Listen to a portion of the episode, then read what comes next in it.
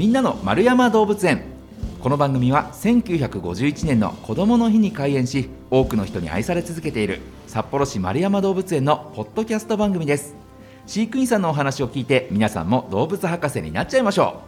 う。ということで月の最後の放送になります、えー最後の放送は動物園の裏側について伺っておりますよ。知ってるようで知らない丸山動物園の話。さあ今回お話ししてくださるのが飼育展示係長の朝倉拓也さんです朝倉さんこんにちはこんにちは。よろしくお願いします、はい、よろしくお願いします。さあもう今からで言うと一昨年の秋に ご出演いただいてとそうなりますね。ははいい。の前回の放送というのはご自身もお聞きになったりしたんですか？えっ、とですね、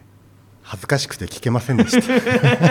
そうですかとってもね分かりやすいお話ししていただきましたけれどもはい。まあ、前回はあの主にブリーディングローンと呼ばれる、うん。まあ、あの動物のこうもうお引っ越しについてはい。のお話とかっていうところをメインで伺ったんですが、うん。まあ、このブリーディングローンというのもはい。繁殖のために、えーいろんなところ動物園行ったりっていう、うん。そんなお話だったかと思うんですが、はい。ちょっと今日もそこに通ずるお話なのかなという気がします、はい。えー今回伺いますお題はこちら。動物を繁殖させるのは何のため？ね、あんまり考えたことなかったですね。なんかなんとなく動物園に動物たちがいてはい。でこの放送の中でもねこう象が生まれたよとかっていう話とかもなんかたくさん聞いてきてるから、はい。ごくごく当たり前になんか繁殖が行われているような感覚でいたんですけど、ちゃんと意味意義というのもあるんですね。そうですね。まああの確かにね動物園に来てまあ珍しい動物を見たりとか、あとは生まれた赤ちゃんを見てっていうふうにしてまあ皆さんに喜んでいただくっていうのは基本だと思うんですけども。まあ、いざ繁殖、まあ、どうしてするのっていうような話になりますと、まあ、動物園ってどうしてあるのっていうところにやはりつながっていくのかなっていうふうに思うんですね。はいはいでまあ、あの動物園どうしてあるの？っていう中で言うと、まあ、今、まあ、先ほども言いましたけども昔だとですねあの珍しい動物を見に行こうであったりとか、うんうん。そういうところを目的にしてたんですけども、はい。まあ、この丸山動物園札幌市で運営していて、えーその珍しい動物を見るだけにっていうようなことではやはりあの足りないと思うんですね。はいはいうんでそういった意味で言うと、えー丸山動物園どうしてあるのっていうのは一つはですねあの生物多様性というのはあのいろんな生き物がこの地球上に住んでいて、まあ、人も一緒に住んでいる状態です。で人がこの先この地球上で生きていくためには他にいろんな生き物たちと一緒に生きていかないと私たちも暮らしていけませんっていうようなの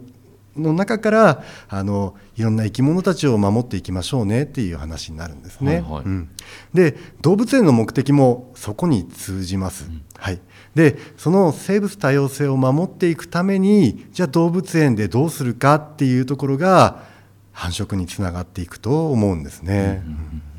そうだからこうたくさんの動物たちを、まさに守っていくためにこう繁殖をしていかなきゃいけないっていうことなんですかね。そうですね。でここからまたちょっと2つに分かれるんですけども、はい。はいまあ、1つは割と分かりやすいと思います。少なくなってしまった動物を動物園で数を増やすであったりとかあとはその繁殖させることによって今まで分かんなかったこと知られてなかったことを新しく、えーこの動物を繁殖するためにはこういうことが必要だねっていうの、新しいことを分かるっていうのは少なくなった動物を守っていくために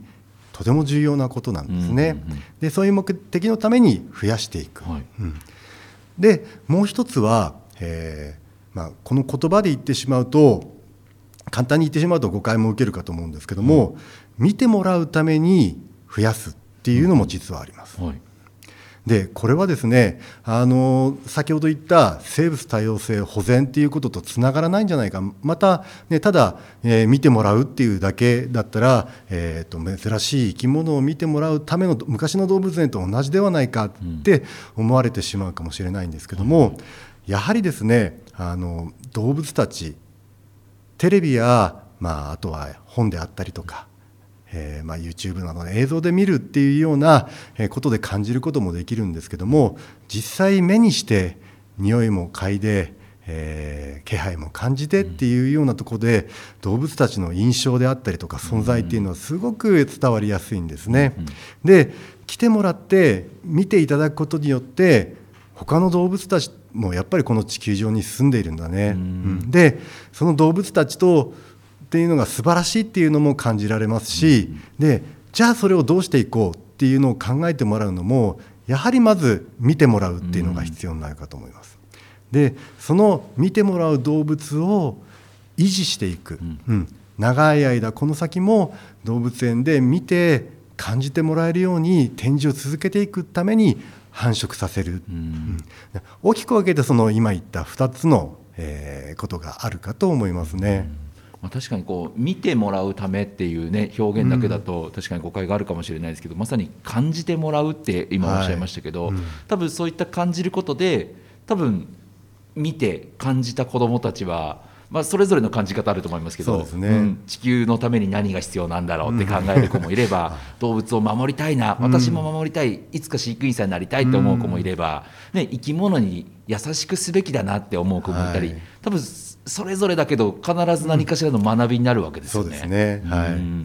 えー、だからそういったために繁殖をしているよと。はいいうことですけども、まあ、繁殖といってもまたあの繁殖すればいいっていうもんでもないっていうふうに伺ったんですけど、そのあたりはいかがですか？そうですね、まあ、それも、まあ、もう一つ、まあ、動物園で動物を野生動物を飼っていく基本につながるところなんですけどもやはり丸山動物園だけではなく、まあ、日本中世界中の動物園でも今もちろん必要になってきていることですけども動物たちがその動物らしく本来の生態をしっかり発揮できる形で、えー、飼育していくっていうのが必要だと考えています。まあ、どあの良好な動物福祉いい動物福祉、まあ、動物たちの幸せを目指していこうっていうとこなんですけども、まあ、あのどんどんどんどん繁殖を続けていくとやはりその個体数っていうのは増えていきます。うん、で限られた飼育の面積の中でじゃあ1頭の時2頭の時4頭になった時、まあ、もちろん家族でいるっていうようなことは一定の期間動物たちにとってはプラスになったりもするんですけども、うん、まあ、その分面積というのはどんどんどんどん狭くなって、うん、使えるものであったりとかっていうのも、えー、少なくなっていったりしますのでその動物福祉っていうようなことをいろんなことで考えていくんですけどもそれでもそのこの空間でどのぐらいの数だったらその福祉を保ちながら帰るかっていうことを考えていかなきゃいけないっていうのがありますね。そうだから増えれば増えるだけ良かったねっていうことじゃなくて、増えた先にその動物たちがちゃんと幸せに暮らせるのかどうかというところまで考えて増やすべきなのか、増やさないべきなのかを判断しなきゃいけないということなんですね。そうですね、まあ、いろんな面、まあ、私たちの幸せって言っても人それぞれであったりとかっていうのがあって、うん、あの違いがあるっていうのはなんとなく感じると思うんですけども、まあ、その動物の種であったりとか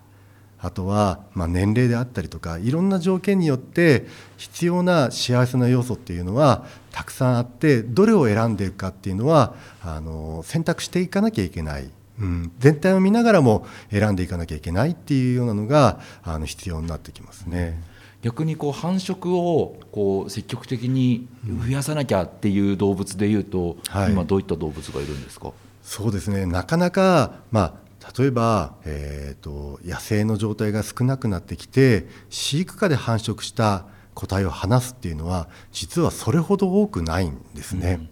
でそれを行うためには非常にしっかりとした計画を組んで、えー、進めなければいけません、まあ、動物園だけでなくて環境省であったりとかいろんな機関を持って進めなければいけないんですね。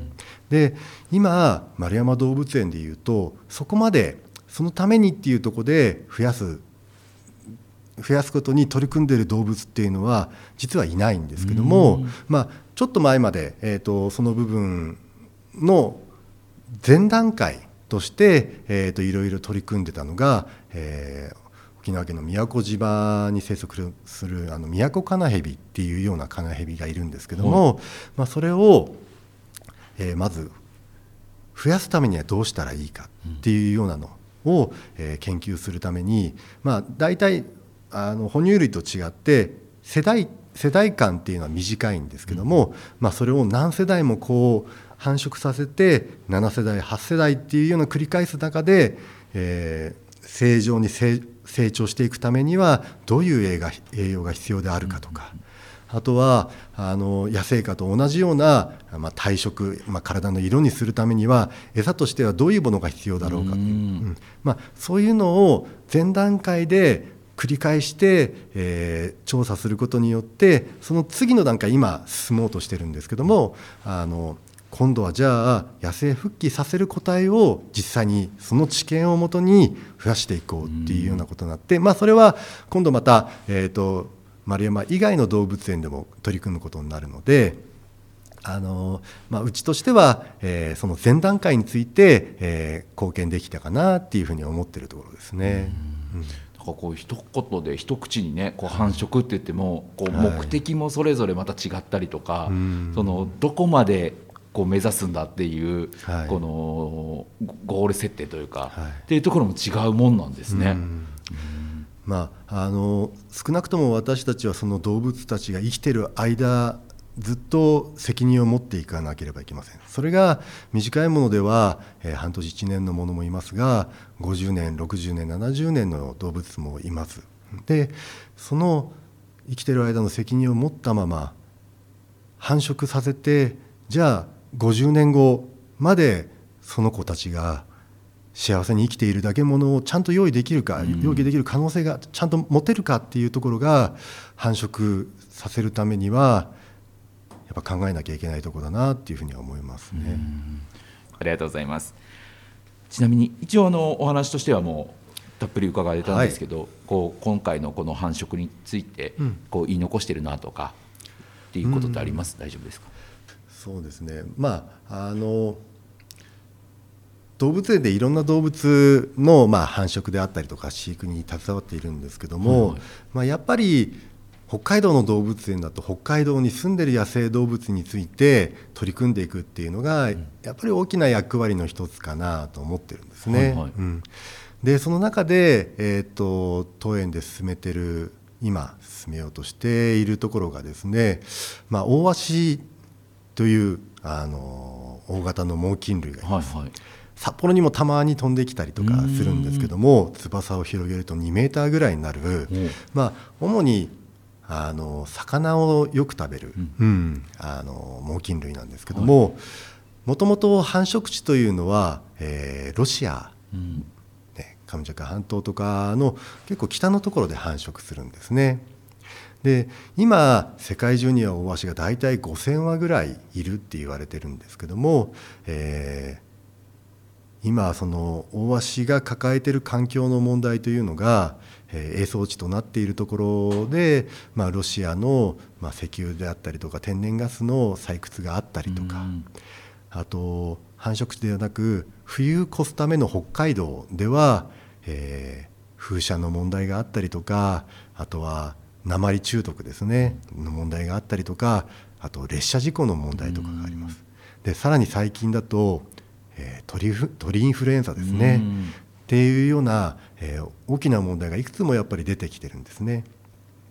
で今世界で5000羽というとそれほどあの本当にもう緊急あの絶滅の危機っていうところまではいかないレベルではあるんですけども、今のうちにある程度減った時に何ができるかっていうようなのをいろいろ調べていかなきゃいけないっていうふうに思ってます。で、まあ、北海道の動物園としてその北海道に越冬として来てくれるオオワシを守っていくためにというので今、えー、飼育下で繁殖したオオワシを越冬地である北海道、うん、で、えー、話すことによってそのオオワシがえー、その後うまくまた渡りをしたりとか生活していけるのかっていうようなことを、えー、調査していければと思ってます。本来であれば、えー、そういう話すというのは繁殖地で話すのが一般的なんですね。すね。うん、繁殖するところで、うんうん、ただ今なかなかロシアで、えー、そのロシアと協力してロシアに話しに行くっていうのがなかなか難しい中で今できることとして越冬地である北海道でその大鷲を放してでその大足には、えー、ちゃんと無事で入れるのかっていうのを確認するための発信機をつけて、うん、えー、逐一もう1時間に1回ぐらいどこにいるのかっていうのを確認できたりとか、あとは、まあ、その発信機だけではなくて実際話した後えー、私たちが追跡したりとかですね、えー、そういうことをしながら、えー、将来的な危機が来るかもしれない。その時のために、え調査を、まあ、来年ぐらいからでしょうかね、うん、進めようと思って今準備をしてるところですね。すごいですね。だからこう繁殖っつってもまたそそういった形での繁殖もあるんですね。うん、そうですね。でも無事にねその、うん、渡ったことがない大足が本能で渡っていけるんですかね。そうですね。いや、うん、本当にあのまだ大足ではその辺を、えー、調査試したことがないっていう状態なので、もしそれができるようであればいざ少なくなった時に北海道である程度の数を話すことによってまあ、大鷲たちの数の減少っていうのを防げるかもしれないっていうそんなことにつながりますので、まあ、その第一歩がちょっと始まるかなっていうところですね。すごいですね、はい、そういった取り組み。だから今後またあれですよね、うん、その続報でね、はい、話すことができました なのかそしてちゃんと渡れましたという情報なんかも、はい、そうですね今後丸山動物園からこう、うん、情報入ってきますかね我々にも。はい。あのまあ、これは私たちがねあの内緒で隠れてやることっていうことじゃなくてまあ、これをきっかけに皆さんにまた大鷲っていう鳥を知ってもらったり、うん、えー、まあ、北海道にこの大きな鳥がいるんだっていうようなのを感じてもらったりっていうのが大事なことなので、あの積極的に皆さんにお伝えはしていこうとは思いますね。ぜひともこううまくいったよっていうね そのそうです、ね、嬉しい報告を楽しみにしていたいと思います、はい、ありがとうございます。はいさあそういった情報も含めてね、えー、丸山動物園のホームページでは日々の動物の様子やイベント情報も紹介していますのでそちらもチェックしてみてください。ということでこのお時間は、えー、知ってるようで知らない丸山動物園の話動物の繁殖について飼育展示係長の朝倉拓也さんにお話を伺いました。朝倉さんありがとうございました。ありがとうございました。